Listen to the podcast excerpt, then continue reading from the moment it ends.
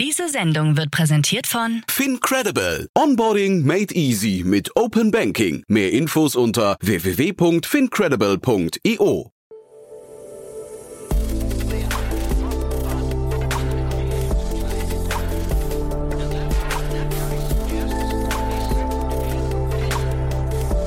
Startup Insider Daily.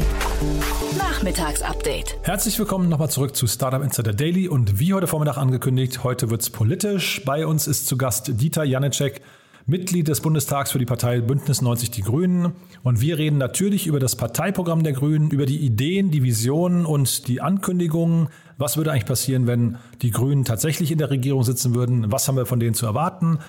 Natürlich primär aus Startup-Sicht. Wir haben eben gesprochen über Themen wie Klima oder Umweltschutz, über Digitalisierung, über Europa und natürlich über die Startup-Szene. Also von daher ziemlich interessant. Es geht auch um Themen wie Technologie. Also welche Themen stehen da eigentlich ganz oben auf der Wunschliste der Grünen? Welche sollen gefördert werden und welche vielleicht nicht? Das, wie gesagt, jetzt gleich im Gespräch mit Dieter Janacek. Es geht auch sofort los. Jetzt kommen nur noch ganz kurz die Verbraucherhinweise. Werbung. Hi, hier ist Nina, Content Managerin bei Startup Insider. Suchst du deine nächste große berufliche Herausforderung? Dann melde dich bei uns. Wir suchen aktiv nach neuen Teammitgliedern, die Startup Insider zum führenden Informationsmedium der deutschsprachigen Startup-Szene machen wollen. Aktuell suchen wir Sales Manager, Customer Success Manager, Finanzmanager sowie Werkstudenten in den Bereichen Sales, Product und Content. Aber auch wenn keine passende Stelle dabei ist, melde dich trotzdem bei uns. Wir suchen immer nach leidenschaftlichen Menschen, die mit Startup Insider Großes bewegen wollen. Also, um mehr zu erfahren und dich zu bewerben, geh jetzt ganz einfach auf startupinsider.de/slash insider. Startup Insider Daily. Interview. Also ich freue mich sehr. Wir hatten bei der Partei Die Grünen angefragt nach der Person mit der meisten Digitalkompetenz und deswegen begrüße ich Dieter Janicek, äh, Mitglied im Bundestag von äh, Bündnis 90 und Die Grünen. Hallo. Hallo, freue mich sehr dabei zu sein. Ja, Servus. freut mich auch sehr und wir wollen ein bisschen Licht ins Dunkel bringen. Ähm, vielleicht bevor wir damit äh, loslegen, erstmal kurz die Vorstellung, wer bist du denn? Ja, ich bin Dieter Janicek aus äh, München. Dort kandidiere ich im, im Wahlkreis München ähm, Westmitte auch um das Direktmandat und so meine Leib- und Magenthemen sind Wirtschaftspolitik, Digitalpolitik in Verbindung mit Klimaschutz. Ich bin im Bundestag äh, der Obmann, also der, der die Vorlagen koordiniert meiner Fraktion im Wirtschafts- und im Digitalausschuss und bin auch Gründungsmitglied des Digitalausschusses. Super. Und ich glaube, wir können jetzt natürlich nicht das gesamte Wahlprogramm, ich habe das Wahlprogramm der Grünen mal, ich bin mal durchgeflogen, das ist halt, ich glaube 270 Seiten oder so, das ist relativ lang. Können wir jetzt nicht alles ja. besprechen, aber so mal also die Themen Zukunft, Digitalisierung, Startups und äh, Klima, das wären vielleicht so die Eckpunkte für, für unser Gespräch. Vielleicht mhm. kannst du vor dem Hintergrund mal sagen, wo steht denn da Deutschland zurzeit? Ja nicht besonders gut in den Benchmarks, was Digitalisierung angeht. Jetzt weder im Mobilfunk, im Breitbandausbau, noch übrigens in der Frage, ähm, haben wir große Player. Also der einzige, den wir geschaffen haben, war SAP die letzten 50 Jahre. Auch beim Venture Capital, zweite, dritte Runde sind wir nicht besonders vorne. Also uns fehlen Ankerfonds. Ähm, also es ist irgendwie so ein bisschen sind wir stecken geblieben in der Mitte und andere ziehen vorbei. Wenn ich an die skandinavischen Länder denke oder auch die kleinen Tigerstaaten im Baltikum, also da geht deutlich mehr in der Digitalisierung, aber natürlich auch im Klimaschutz, auch da fehlen die Rahmenbedingungen. Ja, das klingt jetzt so stecken geblieben, klingt so ein bisschen nach Untätigkeit in der Vergangenheit. Jetzt will ich es dir trotzdem mal schwer machen, wenn du jetzt die letzte mhm. Bundesregierung loben müsstest, was würdest du denn da tun? Sie haben vieles äh, an Papieren, Konzeptionen aufgeschrieben. Also es gibt jetzt eine künstliche Intelligenz, äh, Sammelsurium-Strategie würde ich jetzt eher sagen, aber es gibt also auf jeden Fall Leitsätze, wo es hingehen soll. Das ist auch in anderen Bereichen so. Quantencomputing haben wir angepackt als Thema. Im Forschungsbereich ist das ein oder andere auf dem Weg. Aber was wirklich fehlt, ist eine stringente Strategie, die auch nachvollziehbar ist und die sagt, wir müssen jetzt in zwei, in vier, in sechs Jahren dort und dort sein und andere ziehen halt vorbei. Ein Beispiel ist das E-Government. Da sind wir halt in Deutschland auch eher weit hinten und andere weit vorne. Also wir sind in vielen Bereichen einfach viel zu langsam. Hm. Und was genau würdet ihr jetzt anders machen? Weil die, also die Grünen sind ja momentan hm. eine sehr gute Oppositionspartei, aber ich verstehe richtig, ihr, ihr seht das ein bisschen anders für die Zukunft, ne? Ja, wir müssen da Tempo reinbringen und das heißt, dass wir auch die Strukturen in der Bundesregierung ändern müssen. Also wir haben momentan eine Staatsministerin für Digitalisierung, Dorothee Bär, die hat aber faktisch keine Kompetenzen und ist, äh, ich sage jetzt mal ein bisschen böse, mehr auf Instagram als in der Koordinierung unterwegs. Und ähm, deswegen brauchen wir da entweder ein Digitalministerium, kann man überlegen, oder halt eine Stabstelle dann im Bundeskanzleramt, die Durchgriff hat, die auch Pläne macht, die nachvollziehbar sind und sagt, äh, es geht jetzt nicht nur um Geld, weil ich glaube, an Geld mangelt es zum Teil gar nicht, sondern eben an der Planung und an der Umsetzung. Und da haben wir einfach Defizite in Deutschland und manchmal auch im Mindset. Ich war mal in Schweden bei den Gewerkschaften, da haben die zu mir gesagt, wir wollen auf jeden Fall neue digitale Technologien schnell implementieren, weil wir Angst haben, sonst abgehängt zu werden. Ich glaube, in Deutschland ist es eher oft so, dass man Angst hat vor neuen Technologien und wartet erstmal, was die anderen machen. Und das muss sich auch ändern. Jetzt hast du Doro Bär gerade angesprochen. Ähm, da hat man des Öfteren gehört, es ist eben eine Frage, nicht, nicht die Frage der, ähm, der Person unbedingt, sondern der Kompetenzen und Zuständigkeiten und ja. auch durch, des, des Durchgreifen-Könnens. Das hat man an anderen Stellen auch. Wir haben ja das Thema Föderalismus. Kann es nicht sein, wenn ihr jetzt quasi ähm, sagen wir, in die Regierung kämt, ähm, wonach es ja momentan auch aussieht, ähm, oder, oder die, die Chancen sind zumindest da, ähm, dass es bei euch ähnlich wäre, dass ihr quasi mit sehr viel Ambitionen mhm. startet und dann hinterher bei vieles auf der Strecke bleibt? Na, das Risiko ist natürlich immer da, wenn man nicht von Anfang an die Prioritäten anders setzt. Und das heißt, äh, dass ich zum Beispiel beim Breitband- Glasfaserausbau auch jetzt mal Ziele für die ländlichen Räume vorgebe, die dann auch umgesetzt werden müssen. Da muss ich dann auch gesetzgeberisch, ordnungspolitisch vielleicht das eine oder andere ändern. Ich muss mir bei Wettbewerbsrecht angucken, äh, warum ist das das so, dass der Amazon so eine starke Stellung hat in Deutschland und wir es nicht hingekriegt haben, im Mittelstand uns schneller zu digitalisieren, muss ich da Programme aufstocken. Aber das Entscheidende ist, glaube ich, zum einen die Zuordnung von Kompetenzen, die dann auch Durchgriff haben und das andere ist dann auch Programme so aufzustellen, dass sie nicht erst im Jahr 2030 versprochen werden, sondern dass ich nach der Legislatur weiß, was ist dann erreicht worden. Vielleicht ist dann noch nicht alles perfekt, aber es muss einfach deutlich mehr Tempo rein, sonst werden wir abgehängt. Was ist denn so euer Bild von der Zukunft? Ne? Und was sind denn so vielleicht die wichtigsten Punkte in den, sagen wir, in dem, im Rahmen dessen, was wir hier besprechen, was ihr dann umsetzen wollt? Also wann würdest du sagen, hättet ihr eine erfolgreiche Legislaturperiode hinter euch? Also wir Grüne sagen ja auch, dass wir beim Thema Investitionen, auch in digitale Infrastruktur, auch in übrigens den Umbau der Industrie, ähm, eine Schippe drauflegen wollen. Also mit der schwäbischen Hausfrau kommen wir da jetzt nicht voran die nächsten Jahre. Das heißt, äh, zum einen muss auch mehr investiert werden in verschiedene Bereiche, übrigens auch im Bereich Forschung und Entwicklung. Und dann ist der große Aufbruch, den wir ja versprechen, mit dem Thema Klimaschutz, Wirtschaft, Startups einer, wo wir sagen, wir brauchen eine progressivere CO2-Besteuerung, damit der Markt auch weiß, wo die Reise hingeht. Wir brauchen bei den erneuerbaren Energien endlich mal ähm, ja, weniger Schranken und mehr Aufbruch, also dass da wirklich was vorangeht.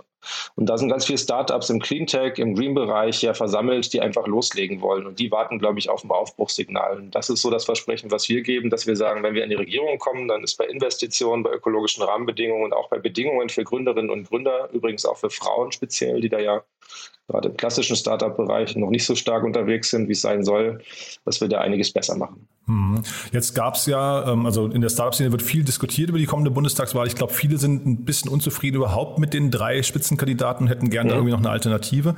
Aber jetzt gab es ja gerade eine ähm, medienwirksame Spende von zehn Startup-Unternehmern rund um mhm. Frank Thelen, äh, jeweils 50.000 Euro an die FDP. Das heißt, man hat, und die Begründung war zum Teil, glaube ich, ähm, dass, dass, man der, dass man den Grünen keine Wirtschaftskompetenz zutraut. Ja, das sehe ich nicht so. Ähm, Frank Thelen ist da ja auch sehr festgelegt, schon über Jahre, was die FDP angeht. Das sei ihm ja auch zugestanden und äh, bretterte auch mal gerne mal einen gegen die Grünen raus. Aber ich kriege das ja auch, also es gab ja den Startup Monitor zum Beispiel letztes Jahr, da haben 43 Prozent äh, der Gründerinnen und Gründer gesagt, äh, die Grünen sind unsere Partei. Das ist jetzt ein Vertrauensvorschuss, den wir einlösen müssen. Aber was Veränderungen angeht, auch übrigens was Technologietransfer und den Einsatz für neue Technologien angeht, da sind wir durchaus vorne. Also die erneuerbaren Energien wurden ja nicht äh, mit der FDP, sondern gegen die FDP durchgesetzt. Ebenso übrigens für die Elektromobilität. Also ich denke, diese ökologische Rahmenbedingungen, übrigens auch das Thema Frauen, also dass jetzt nicht nur immer sich männliche Eliten reproduzieren, auch im Startup-Bereich, äh, sage ich jetzt auch mal als Mann, da haben wir schon ein paar innovative Gedanken, die auch attraktiv sind. Hm.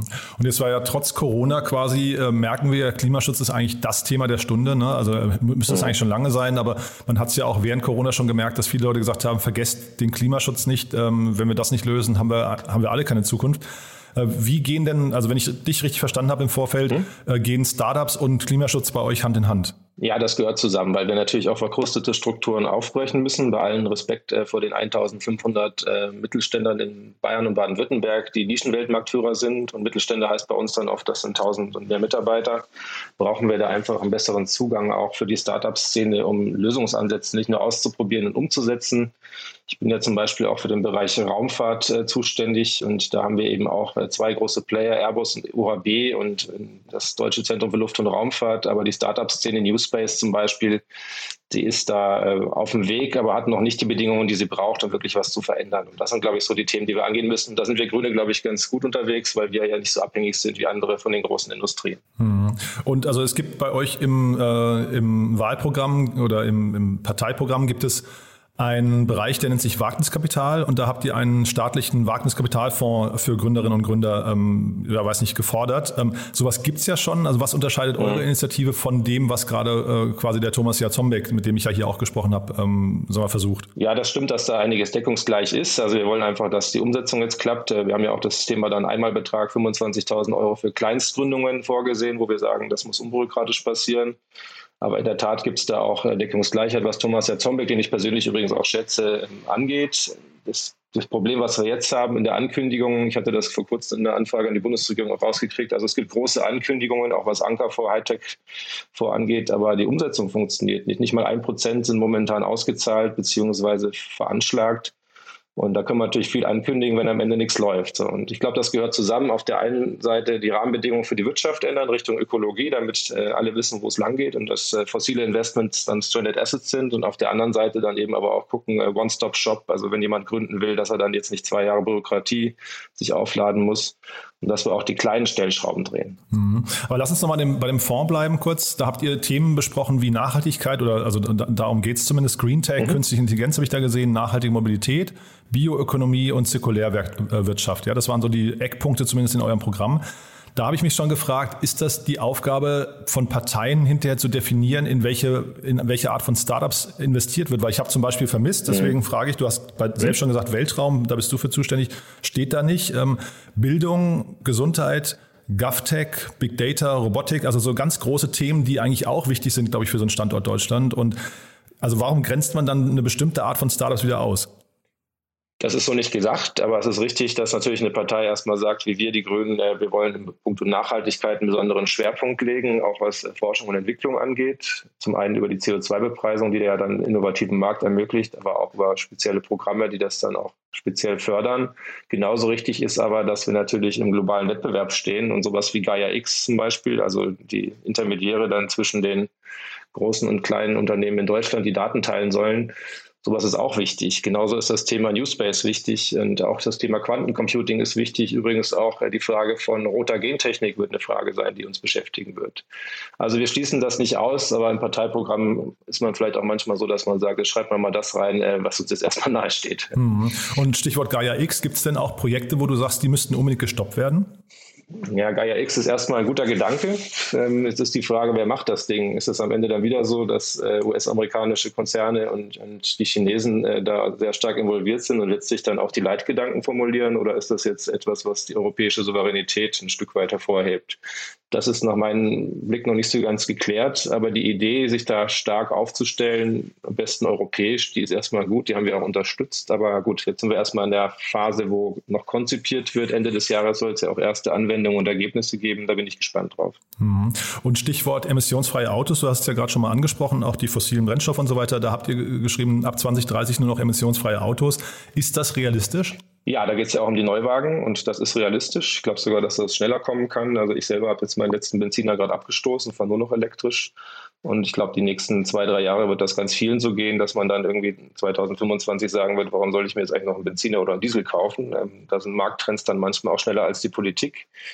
Aber ähm, gut, wir werden sehen. Es ist jetzt nicht so, dass 2030 keine fossilen Fahrzeuge mehr auf der Straße fahren. Aber im Neuwagensegment haben wir gesagt, brauchen wir jetzt mal ein Signal, dass die Industrie auch weiß, wo es lang geht, nämlich äh, emissionsfrei heißt, könnte elektrisch sein, kann natürlich auch eine andere Form sein, aber momentan sieht es nach voll elektrischen Fahrzeugen aus. Ja. Aber was ist denn so generell euer Bild von der Mobilität der Zukunft? Ja, nicht nur die Antriebswende. Natürlich wollen wir, dass mit erneuerbaren Energien Auto gefahren wird und am besten auch leichtere und vielleicht auch mal ein bisschen kleinere manchmal. Aber auf der anderen Seite ist ja auch die Organisation des Verkehrs. Also ich wohne ja in München. Wir haben einfach viel zu viel Individualverkehr in der Stadt. Wir vergeben unsere Flächen äh, an Fahrzeuge und nicht an Fußgänger, an Radfahrer an vielleicht auch öffentliche lebenswerte Plätze. Also da geht es eben auch um Innovation im Sinne von, der Raum muss neu geordnet werden, es müssen bessere Angebote geschaffen werden, um aufs Auto verzichten zu können. Alle das unter dem Stichwort Klimaschutz, aber eben auch Lebensqualität.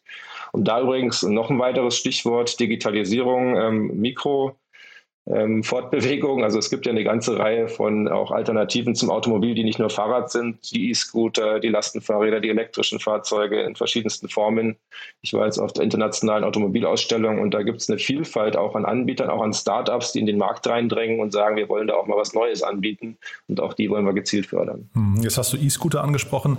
Äh, ich glaube, viele Leute sind auch genervt von, dem, von der Situation der E-Scooter hier, also zumindest der, der, der, im öffentlichen Raum.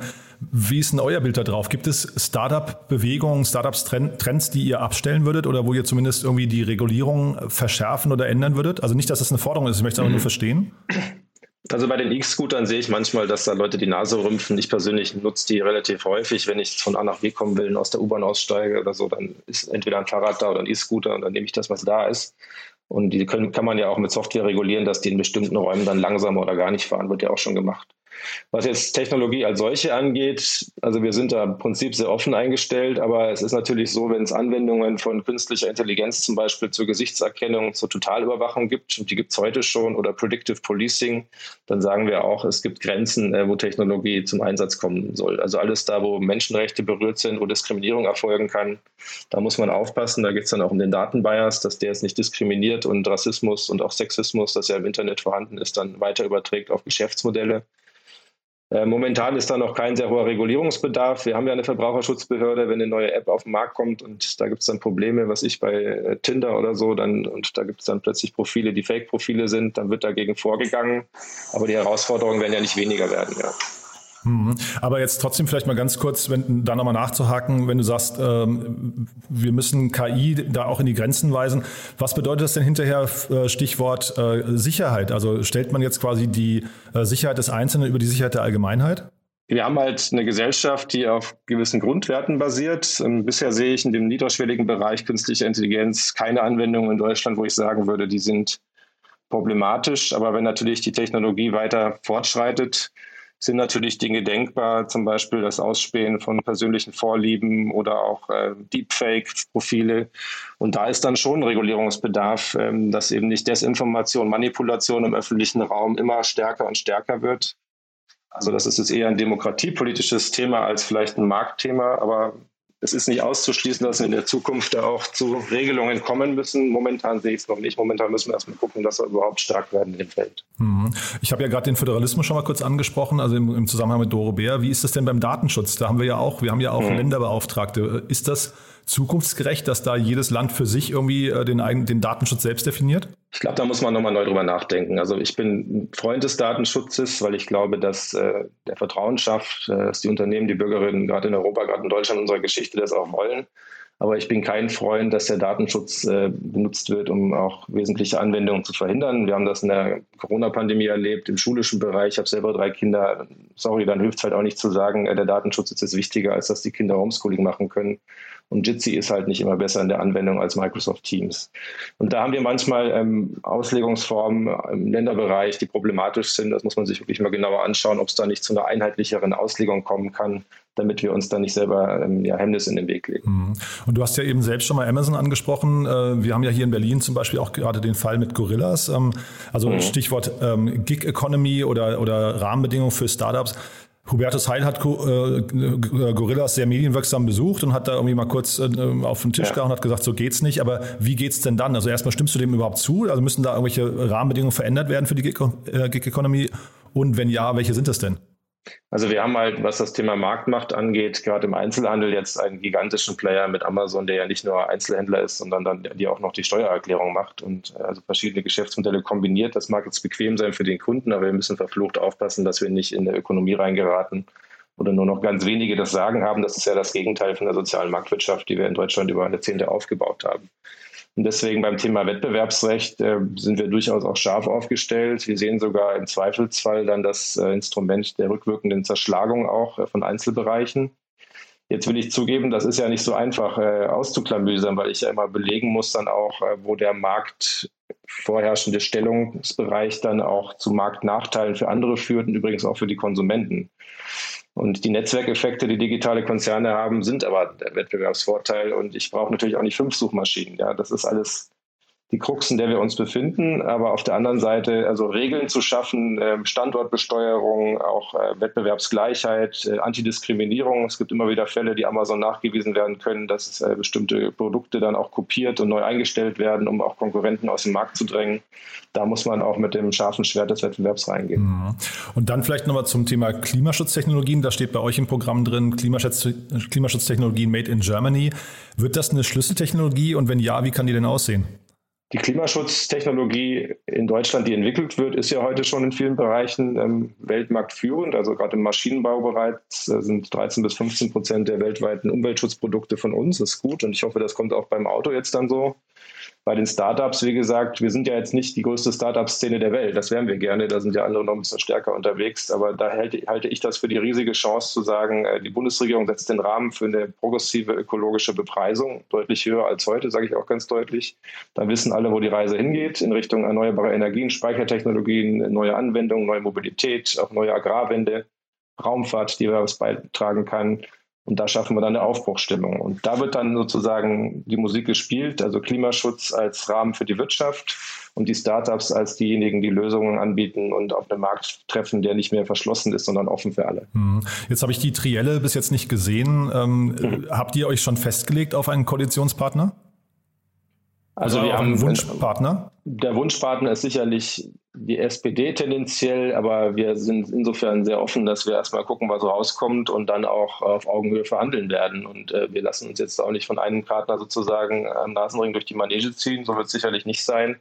Also es müssen gute Angebote kommen ohne einen stringenten Klimaschutz und auch ein paar andere Themen. Äh, übrigens auch das Thema Vielfalt in der Wirtschaft, äh, Frauenförderung werden wir da nicht vorankommen. Also die Grünen stark zu machen ist das eine, aber am Ende, was dann rauskommt bei der Regierung, das entscheiden natürlich die Wählerinnen und Wähler insofern, dass sie dann entscheiden, wie stark die Grünen auch sind. Ja. Ja, weil du gerade das Thema Frauen ansprichst nochmal. Ich habe bei euch äh, bei dem, im, im, Zusammenhang mit dem Fonds auch gelesen, dass die Investitionen einem Gender Budgeting unterliegen mhm. sollen. Das, das kenne ich gar nicht. Was, was bedeutet das denn?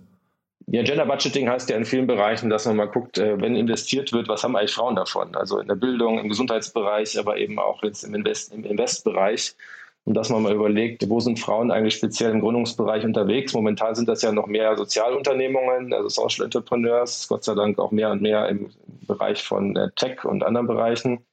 Aber wir wollen einfach ein Auge darauf legen, dass Frauen bessere Chancen bekommen in der Startup-Welt. Auch das Thema Familienverträglichkeit, das ist ja nicht immer super gelöst alles. Und es ist eine schwierige Aufgabe, weil ja Startups sehr viel Freiräume brauchen und beanspruchen und auch gerade die da loslegen, die wollen ja vielleicht auch manchmal erst mal 60, 80 Stunden arbeiten.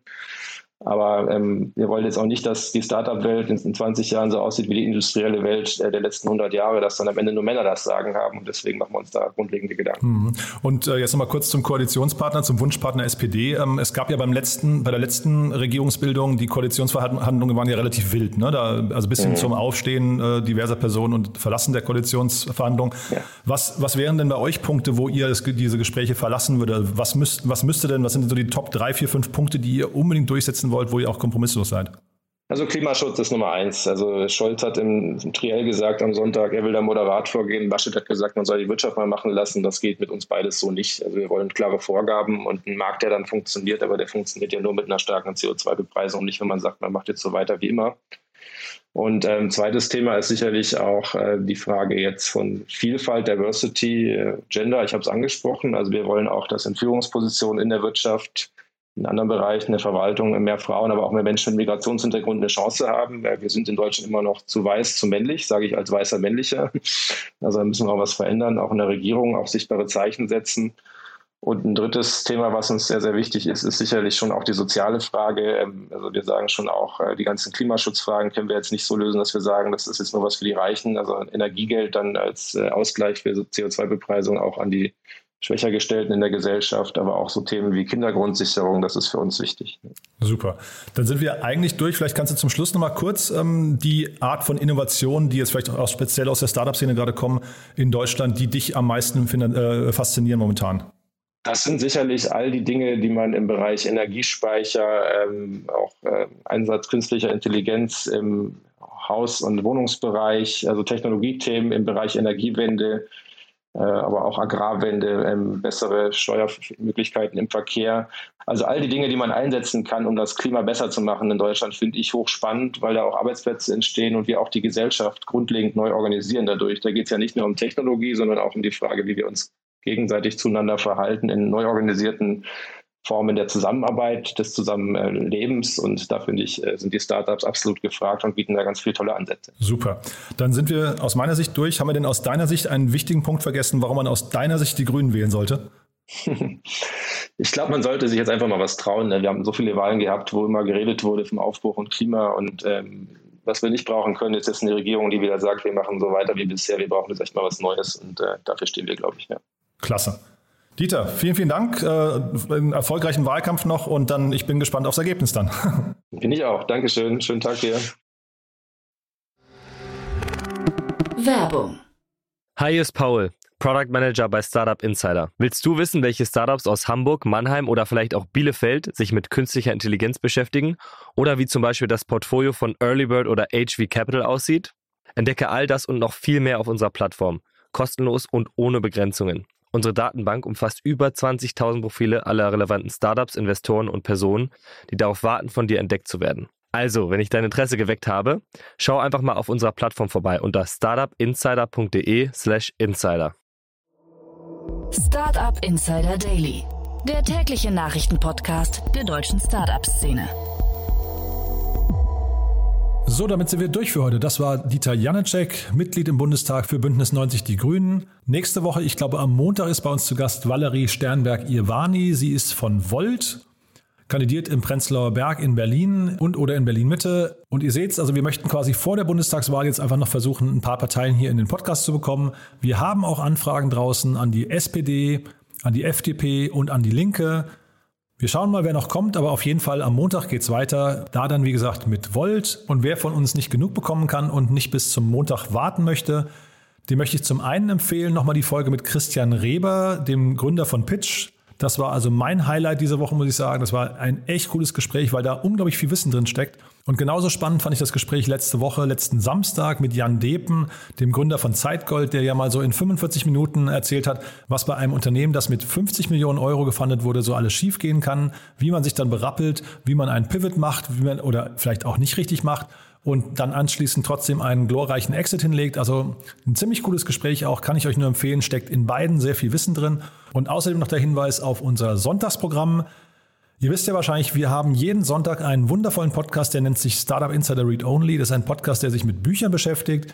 Dort stellen Unternehmerinnen und Unternehmer ihre Bücher vor oder wir stellen Bücher vor, die für Unternehmerinnen und Unternehmer geschrieben wurden. Also ein hoffentlich hochinteressantes Konzept. Meine Kollegin Anna Kümpel moderiert das auch wirklich hervorragend, muss ich sagen. Und diese Woche zu Gast ist Sarah Wachter-Böttcher. Sie ist die Gründerin von Active Voice und sie hat ein sehr interessantes Buch geschrieben, das nennt sich Technically Wrong Sexist Apps, Bias Algorithms and Other Threats of Toxic Tech.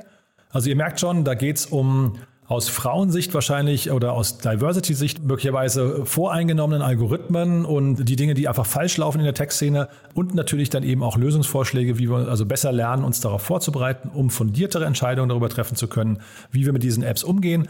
Ziemlich interessant finde ich und auf jeden Fall mal reinhören. Da gibt es, wie gesagt, jede Woche ganz, ganz tolle Bücher, die eigentlich auf euren Nachttisch gehören. Von daher das also das Programm für den Sonntag und ansonsten euch ein wunderschönes Wochenende und vielleicht bis Sonntag, vielleicht bis Montag.